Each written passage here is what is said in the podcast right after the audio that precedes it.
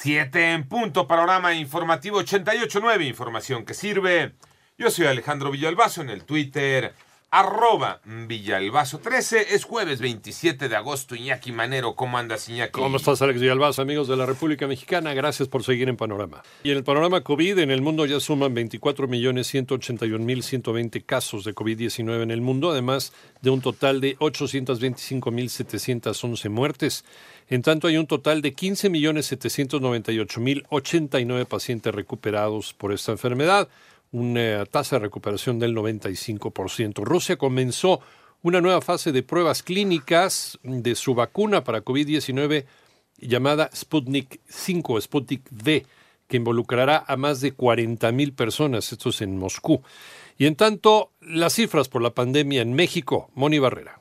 La Secretaría de Salud informó que ya son 573.888 casos confirmados de coronavirus en el país y 62.706 defunciones, con 1.291.000 personas estudiadas. Carácter universal de esta medida de acceso. El presidente ha comprometido que podemos tener hasta 25 mil millones de pesos. Si es que se necesitaran, lo más probable es que el costo sería considerablemente menor, pero en un escenario de cobertura literalmente universal, en el sentido de que todas y cada una de las personas personas en México necesitaran la vacuna, se podría tener eh, los recursos financieros suficientes para acceder. Así lo dijo Hugo López Gatel, subsecretario de Prevención y Promoción de la Secretaría de Salud. En 889 Noticias, Mónica Barrera. En el panorama nacional, el fiscal general de Baja California, Guillermo Ruiz, fue acusado de revictimizar a la adolescente Dana Miriam cuyo cuerpo fue encontrado el pasado sábado, cuando ayer el funcionario aseguró que la víctima traía tatuajes por todos lados.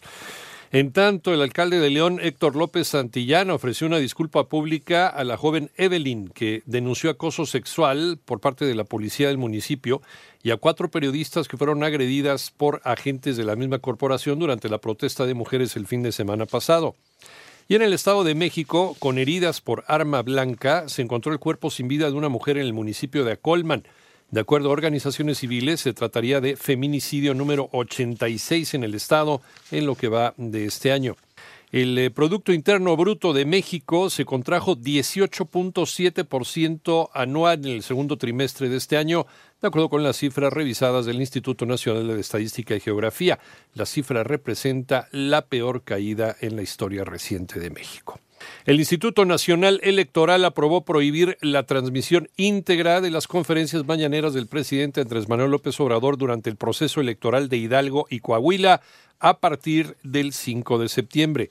Y en el Senado ya se impulsa una consulta para enjuiciar a expresidentes. Ivonne Menchaca. Morena en el Senado de la República podría votar realizar una consulta popular para determinar si se somete a proceso penal a los expresidentes Carlos Salinas de Gortari, Felipe Calderón y Enrique Peña Nieto durante la reunión plenaria que se realizará el próximo domingo. Eso lo vamos a decir el domingo y el domingo será una reunión plenaria en donde habremos de aprobar la agenda legislativa y uno de los temas que vamos a discutir es eh, si nosotros proponemos que se haga la consulta eh, por mayoría y pueda ser calificada por la Corte de llevar a proceso vincular a proceso a los expresidentes. Así lo adelantó su coordinador Ricardo Monreal. 889 Noticias, Ivonne Menchaca Sarmiento. Panorama internacional. Autoridades de los Estados Unidos acusaron de homicidio al joven de 17 años que disparó contra dos personas en Kenosha, en Wisconsin, durante las protestas contra el racismo que se desataron tras la ejecución de Jacob Blake a manos de policías. En tanto, el ojo del huracán Laura, con categoría 4, tocó tierra en la costa de Luisiana, en los Estados Unidos, aunque después redujo su fuerza y en estos momentos ya es categoría 3, sin causar hasta este momento, afortunadamente, víctimas. El Papa Francisco reanudará sus audiencias públicas de los miércoles el 2 de septiembre, suspendidas por la pandemia.